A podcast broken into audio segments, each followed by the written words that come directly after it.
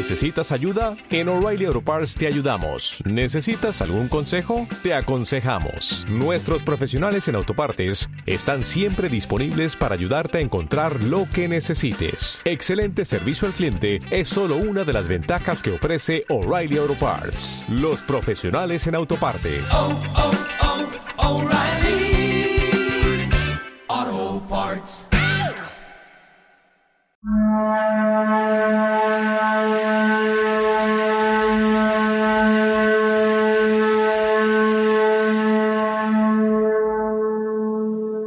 ¿Qué tal? ¿Cómo estás? Yo soy Henry Main y nuevamente estoy transmitiendo para ti en vivo en esta ocasión, con mucho gusto de mi parte, como siempre, pero además muy contento de la renovación y de la reanudación de estas charlas que llevo contigo. Bueno, yo le llamo charlas, son más bien monólogos de mi parte, pero la intención siempre está en que tú también las hagas tuyas. De esa manera, en algún momento futuro, podamos retroalimentarnos en cuanto a lo que aquí se va a comentar. En esta ocasión yo quisiera dirigirme a ti desde el punto de vista de lo que es este libro que ahora te presento. Mira, aquí está. El Evangelio Acuariano de Jesús. Se llama El Cristo de la Era de Pisces. Es un libro transcrito por Levi o Levi, Levi H. Dowling, desde los registros akáshicos.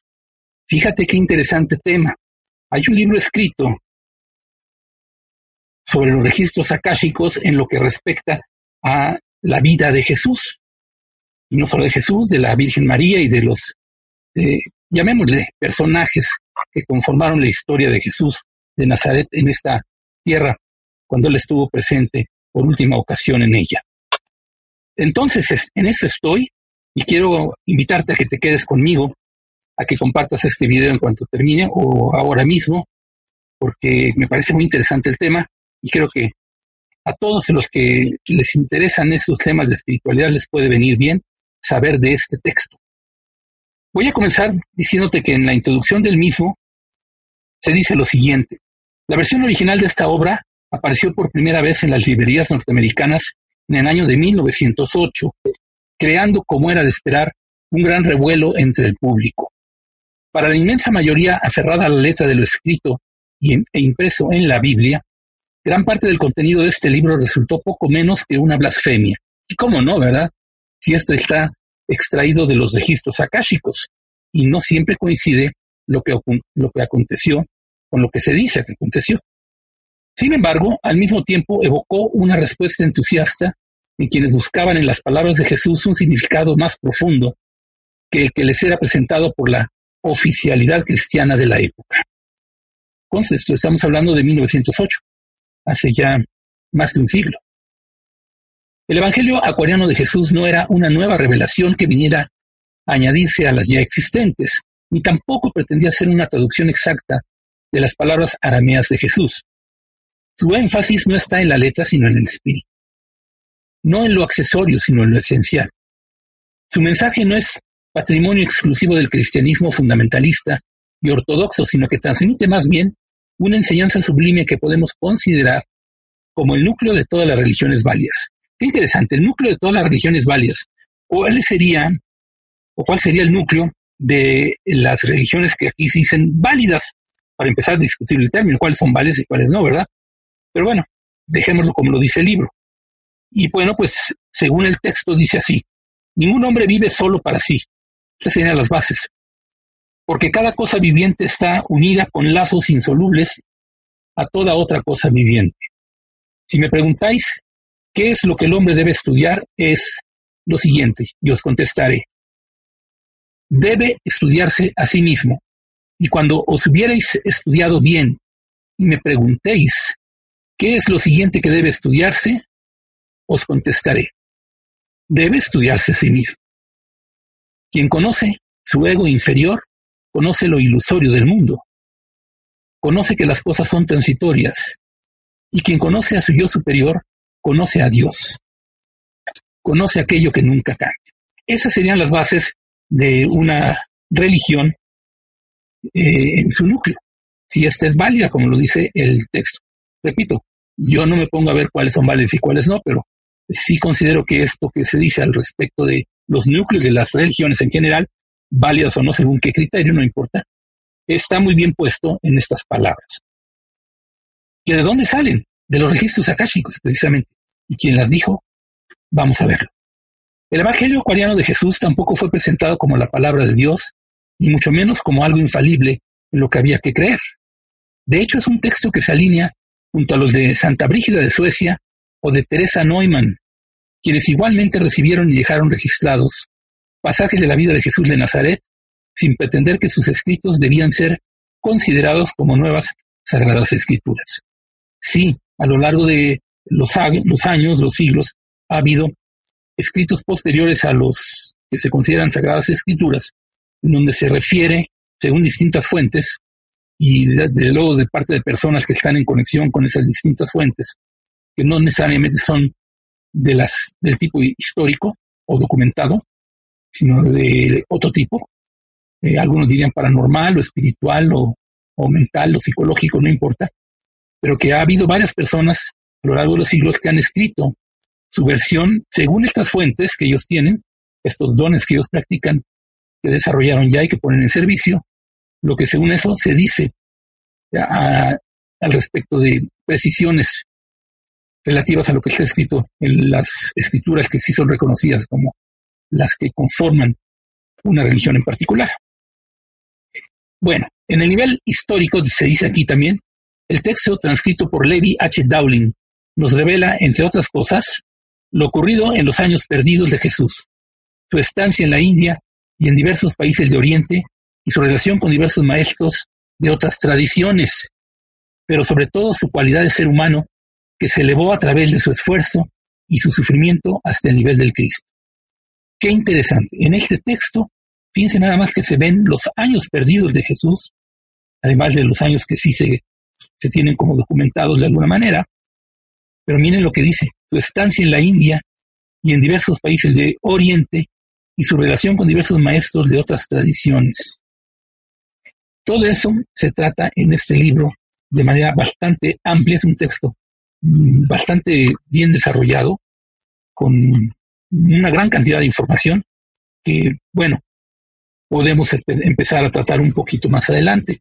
Por lo pronto también, y como introducción a este texto que les estoy presentando, el Evangelio Acuariano de Jesús, y que les estoy recomendando, se dice en una de, las páginas, ¿quién fue Levi, el transcriptor de este libro? Olivay.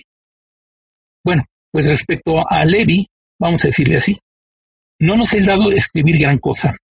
Baste decir que fue un ciudadano de Estados Unidos y que desde muy niño fue un estudiante profundo de las religiones del mundo. Cuando no era un niño, más bien cuando no era sino un niño, se impresionó con la sensibilidad de los éteres más sutiles, llegó a sentir y por tanto a creer que en cierto modo eran placas preparadas como en fotografía, para impresionar en ellas sonidos, vibraciones y aun pensamientos. Con avidez, entró pues al estudio profundo de las vibraciones etéreas, resuelto a solucionar por sí mismo los grandes misterios cósmicos. Qué tarea, ¿verdad? Esa es tarea de alma. No cualquiera la emprende, sobre todo si no tiene las herramientas para emprenderla. Cuarenta años empleó en estudios y meditación silenciosa, llegando a encontrarse entonces en un estado de superconciencia que le permitió entrar en el plano cósmico de los éteres sutiles llegar a familiarizarse con sus misterios. Entonces llegó a darse cuenta de que las visualizaciones de su infancia habían estado basadas en realidades cósmicas y que cada pensamiento de cada cosa viviente queda archivado. Esa es la base de los registros akáshicos. Cada pensamiento de cada cosa viviente queda archivado. Pensamientos. En su manuscrito El filo de las edades, se dice aquí en este texto, parte del cual reproducimos ya en esta introducción, esta es la introducción precisamente, encontramos el siguiente encargo dado a Levi por Bisel, la diosa de la sabiduría o del santo aliento. Y esto es lo que recibió Levi como una canalización de su parte, de la diosa Bisel. Y es un encargo que le dio a él. Y dice en partes, Oh Levi, hijo del hombre, óyeme, porque ni antes porque tú eres llamado a ser el mensajero de la edad que comienza, la edad de la bendición espiritual. Es decir, que se le hace saber a él que se le está considerando como un emisario de aspectos de la verdad que deben de ser conocidos. Se plantean quizás como la verdad, todo aquello que quedó registrado en los registros akáshicos como pensamiento expresado por algún ser, concebido por algún ser. Pero vamos a ver con más detalle alguna cuestión. ¿Qué son los registros akáshicos? El libro se dedica en una de sus partes a explicarlo y lo hace de la manera siguiente. Akasha es una palabra sánscrita que significa la sustancia primaria, de la que se formaron todas las cosas. Según la filosofía acuariana, esta es la primera etapa de la cristalización del espíritu. La primera etapa de la cristalización del espíritu, cuando el espíritu empieza ya a mm, expresar su ser en forma de algún tipo de sustancia, una especie de cristal. Todo es sustancia primordial o vibración espiritual. La materia no es sino espíritu vibrando a baja frecuencia, llegando a coagularse, como lo expresa un maestro. Les comento que cuando yo leí esto la primera vez, eh, sentí un estremecimiento, porque en alguna de esas ocasiones en las que yo tuve algún estado de percepción bastante distinto al común, yo percibía precisamente esto, que la materia era vibración de baja frecuencia coagulada. Recuerdo haber pensado, se coagula. Cuando yo leí esto, encontré una coincidencia. Sigue diciendo el texto, este akasha o sustancia primaria es de finura tan exquisita y tan extremadamente sensible que la más imperceptible vibración del éter en cualquier lugar del mundo produce en ella una impresión indeleble. Esta sustancia primaria no está circunscrita a algún lugar del universo, sino que es omnipresente. En verdad es la mente cósmica de la que hablan los filósofos. Cuando la mente del hombre está en sintonización, en acorde exacto con la mente cósmica, el hombre adquiere un reconocimiento consciente de las impresiones akáshicas y puede reunirlas y transcribirlas en cualquier idioma que le sea familiar. Esa es la fuente de este texto, de estos escritos que aquí se compendian desde los registros akáshicos. Y ya estamos viendo que son los registros akáshicos, según la definición de este texto. Y abunda diciendo lo siguiente. En el uno infinito manifestado encontramos los atributos de fuerza, inteligencia y amor. Pero el hombre puede llegar a sintonizar bien con uno de estos atributos y no con los otros. Ciertamente. Puede llegar a sintonizar con la fuerza sin entrar en los dominios de la inteligencia, o puede ser totalmente absorbido por el amor y hallarse a gran distancia de la fuerza o de la inteligencia, o estar plenamente en la conciencia del santo aliento, que aquí lo definen como la suprema inteligencia, Dios Madre, y no sintonizar en absoluto ni con la fuerza ni con el amor, sino únicamente con la inteligencia suprema, con la mente creadora cósmica, con Dios Madre. A esta los sabios orientales la han denominado el archivo akáshico, y maestros hebreos la han llamado el libro de los recuerdos de Dios, apropiadamente. De este archivo o registro akáshico puede obtenerse cualquier conocimiento. Y dice el texto que hay tres clases de conocimiento o de conciencia. Esto nos viene bien a nosotros porque acabamos de iniciar un programa de radio que se llama Conciencia de Unificación. Aquí nos hablan de tres tipos diferentes de conciencia. Vamos a, saberlo para entender más aún acerca de lo que también nosotros en este programa de radio, Conciencia de Unificación, estamos queriendo dar a entender cada semana. Estas son las tres clases de conocimiento de conciencia. Primero, conocimiento o conciencia de la omnipotencia de Dios y del hombre. Segundo, conocimiento o conciencia del Cristo o amor cósmico. Tercero, Conocimiento o conciencia de la inteligencia suprema, sabiduría o santo aliento. Tengamos en mente que conocimiento o conciencia de una de estas tres fases no implica conocimiento o conciencia de las otras. Ciertamente, ¿verdad? Cada quien sus dones. De hecho, con frecuencia encontramos personas saturadas de amor, que son completamente ignorantes, que no tienen la más pequeña concepción de las leyes físicas o espirituales, que no muestran comunión alguna con la sabiduría, El caso específico que me viene al pensamiento en este momento es el de Pachita, precisamente. Ella tenía un amor inmenso, pero no conocía mucho de lo que podía hacer gracias a su don. Abunda diciendo aquí, el gran maestro, el Espíritu Santo, que es el santo aliento, pues es también eh, un terreno que está al alcance de solo algunos y no otros, por mucho que sí tengan conexión con las otras dos conciencias. Y hallamos hombres que son todo fuerza, como Dios Padre, es decir, la fuerza es Dios Padre, pero con no han sentido jamás ni sabiduría ni amor cósmicos. Ciertamente también. Y creo que todo esto es claro. Dice además, los registros akáshicos, imperecederos de la vida, conocidos como archivos akáshicos, están enteramente en los dominios de la inteligencia suprema, enteramente en los dominios de la inteligencia suprema, o mente cósmica, Dios Madre, en una de las tres conciencias. Recordemos que está el conocimiento o conciencia de la omnipotencia de Dios y del hombre, el conocimiento o conciencia del Cristo o amor cósmico, y el conocimiento o conciencia de la inteligencia suprema, sabiduría o santo aliento. A esta última conciencia pertenecen los registros akáshicos. Entonces, quien los lea debe pues estar en perfecta comunión, en sintonización delicadísima con esa inteligencia o Espíritu Santo o Santo Aliento, como los antiguos llamaban a la mente cósmica, de modo que cada vibración del pensamiento sea sentida instantáneamente en cada una y en todas las fibras del ser. Instantáneamente y en cada una de las fibras del ser un gran don se debe de tener. Esto nos da idea del don de Levi, el transcriptor de los registros akáshicos que conforman este texto, que te lo vuelvo a mostrar, es este, y lo tengo, mira, es el Evangelio acuariano de Jesús, el Cristo de la era de Pisces, transcrito por Levi H. Dowling desde los registros akáshicos. Y de eso estamos hablando precisamente. Y hay una diferenciación que hacer, dicen aquí. Si el espacio está cargado de vibraciones y pensamientos de toda clase, ¿cómo puede quien lea los registros akáshicos diferenciar y recoger solamente los pensamientos y los acontecimientos de la vida de tal o cual persona o grupo de personas? Pregunta justa, ¿cómo le haces?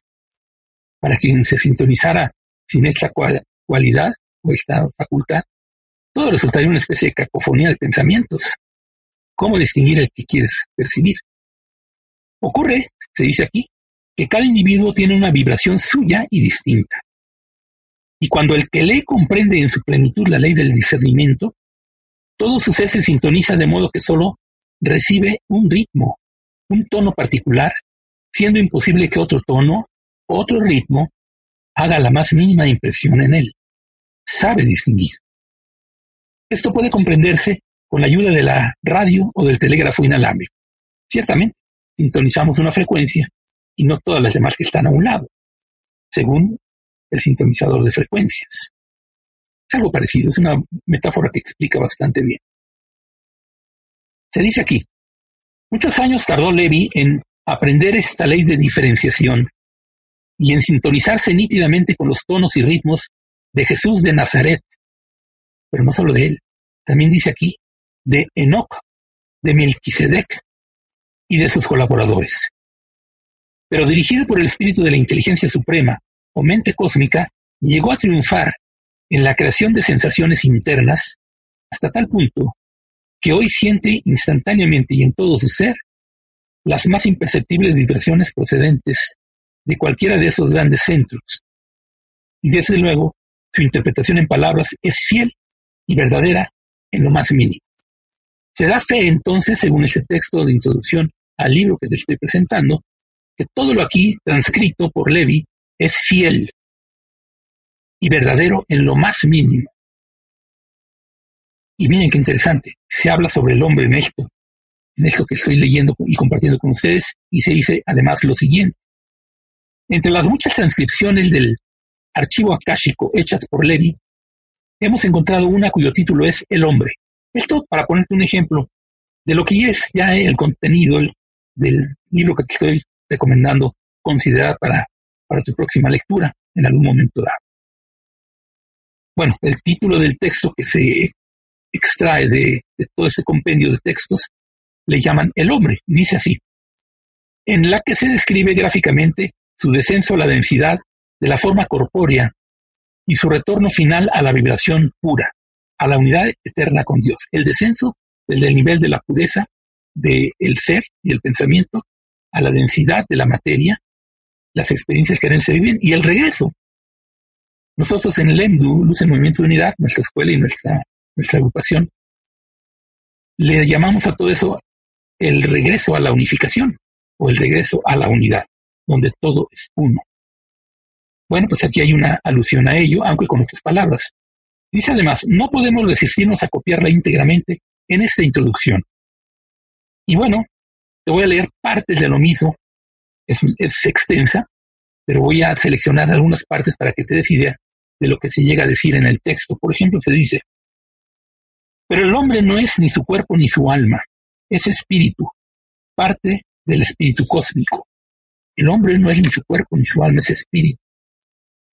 En otra parte dice así, los pensamientos de Dios son desde el pasado interminable hasta los días sin fin del futuro.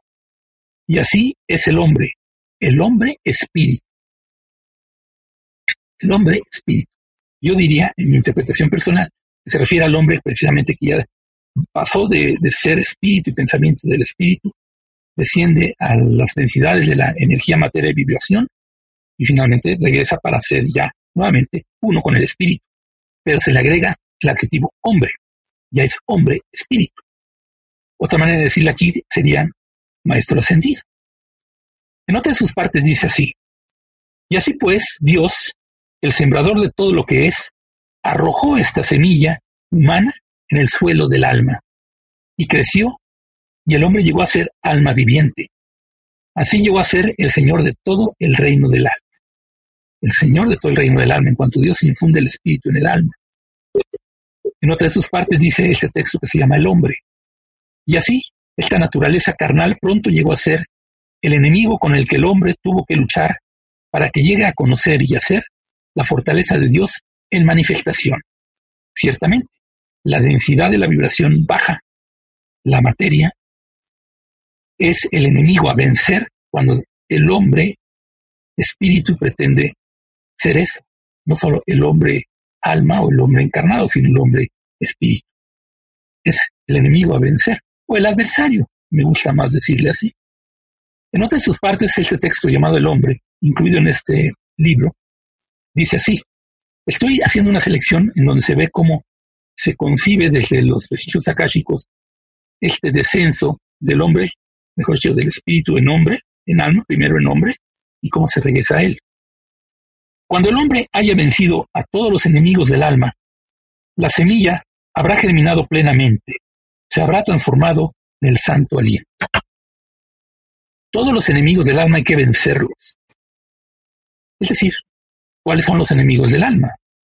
Todo aquello que le permite al alma seguir siendo alma en carne o alma en materia o alma en densidad de dualidad, ya no puro espíritu, Digo que le permite, pero también puede ser que en un momento dado lo atrapa.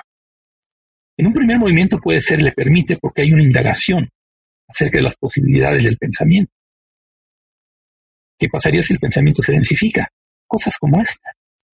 Pero ¿qué pasa cuando ese pensamiento densificado pretende y desea y aspira a dejar esa densidad, esa densificación? Bueno, pues entonces sí hay que vencer todo lo que lo densifica. Y termina este texto diciendo, y entonces el hombre habrá alcanzado la bienaventuranza de la perfección y habrá, y habrá llegado a ser uno con Dios. Uno con Dios. El movimiento de unificación, luz el movimiento de unidad, como decimos nosotros acerca de nuestro, nuestro grupo y escuela, lento. Bueno, pues esto es a grosso modo una introducción a lo que es este texto que pues ya te presenté, te lo vuelvo a mostrar el Evangelio Acuariano de Jesús, El Cristo de la Era de Pisces, transcrito por Levi H. Dowling, desde los registros akáshicos. ¿Te gustaría que leyera ya directamente del texto algo muy interesante que encontré? Todo en sí es interesantísimo y es fundamental. La contrastación de este texto con los evangelios es maravillosa. o con otros, muchos textos como los que se aludieron a la introducción, algún escrito por eh, Teresa Neumann, por ejemplo. Yo agregaría uno que no se menciona aquí, pero en el libro Durantia se mencionan muchas cosas también extraídas de, parece ser, los registros akáshicos y no de ciertas potestades del universo, acerca de los años perdidos de Jesús. ¿Te gustaría entonces que te lea lo que dice este texto en ese sentido, de lo que Levi descargó de los registros akáshicos? Mira qué interesante el tema. Es este, capítulo 94. El sermón de la montaña. Jesús revela a los doce el secreto de la oración. La oración modelo. La ley del perdón. Y otros temas. Voy a leerlo entonces tal como está escrito aquí. Al día siguiente, antes que el sol se levantara, Jesús y los doce fueron a la montaña, cerca del mar, a orar. Y Jesús enseñó a los doce cómo, cómo orar y les dijo, la oración es la comunión profunda del alma con Dios. De modo que al orar no debéis engañaros como hacen los hipócritas, que se detienen en las calles y en las sinagogas y vierten muchas palabras para impresionar los oídos de los hombres. Y asumen actitudes piadosas para que los admiren los hombres. Ese es el efecto que consiguen. Mas cuando vosotros oréis, id al cuarto interior de vuestra alma. Cerrad todas las puertas y en ese silencio santo, orad. No necesitáis pronunciar muchas palabras, ni repetir frases una y otra vez, como lo hacen los gentiles. Sencillamente decid, según lo que le vi descarga de los registros akáshicos, este es lo que Jesús dijo como lo que ahora conocemos la oración del Padre Nuestro. Pongan atención entonces. Hay variaciones importantes con las versiones que tenemos a nuestro alcance y que se nos inculcan. Pongan atención. Nuestro Padre Dios, que estás en los cielos, santo es tu nombre. Que tu reino venga a nosotros. Hágase tu voluntad en la tierra como ya está hecha en el cielo. Danos en este día el pan necesario. Ayúdanos a olvidar las deudas que otras gentes nos deben para que todas nuestras deudas sean canceladas. Y escúdanos de las seducciones del tentador, que sean demasiado grandes para que nosotros podamos resistirlas. Y si ellas nos llegan, danos fortaleza para vencerlas. Si os son perdonadas todas las deudas que debéis a Dios y el hombre, las deudas en que habéis incurrido por transgresión voluntaria de la ley, debéis también perdonar las deudas de todos los hombres, pues de la manera en que os comportéis con los otros hombres, Dios os trata a vosotros. Qué interesante. Qué interesante. En la manera en que, en que tratéis a otros hombres, Dios os trata a vosotros, no se refiere a este castigo del Jehová se refiere a que en la medida que hacemos como Dios hace, Dios nos trata entonces como su hijo, como lo que somos, y así lo estamos reconociendo nosotros. Él siempre nos trata así, pero así lo estamos reconociendo nosotros. Y al reconocerlo así nosotros, tratamos a nuestros hermanos como Dios nos trata a nosotros y también a ellos. Son textos que yo voy compartiendo contigo para darte una posibilidad de acercamiento a conocimientos que han, que han ido quedando en los textos que se han publicado recientemente en, en los últimos 100 años, digamos, este tiene más de 100 años, y que yo quiero compartir contigo por si te interesa acercarte a ellos. Tendrías que buscarlos, conseguirlos y demás. Yo este texto lo tengo desde hace muchos años y te lo vuelvo a presentar aquí. Eh, se llama El Evangelio o Evangelio Acuariano de Jesús, el Cristo de la era de Pisces, transcrito por Levi H. Dowling, Dowling, Levi H. Dowling, o Levi H. Dowling, H. Dowling, desde los registros akáshicos. ¿Te interesó? Espero que sí. En todo caso, pues es una propuesta y gracias por atenderla. Seguiré transmitiendo ocasionalmente en vivo y cada vez más constantemente y con menos lapso en el Inter. Gracias por todo, por escucharme y por atenderme. Comparte esta transmisión una vez que esté grabada, si te parece bien. Y gracias por escribir y por atender. Procuro siempre responder todos los mensajes que ustedes escriben en el chat de, este, de esta transmisión. Yo soy Henry May. Gracias por estar.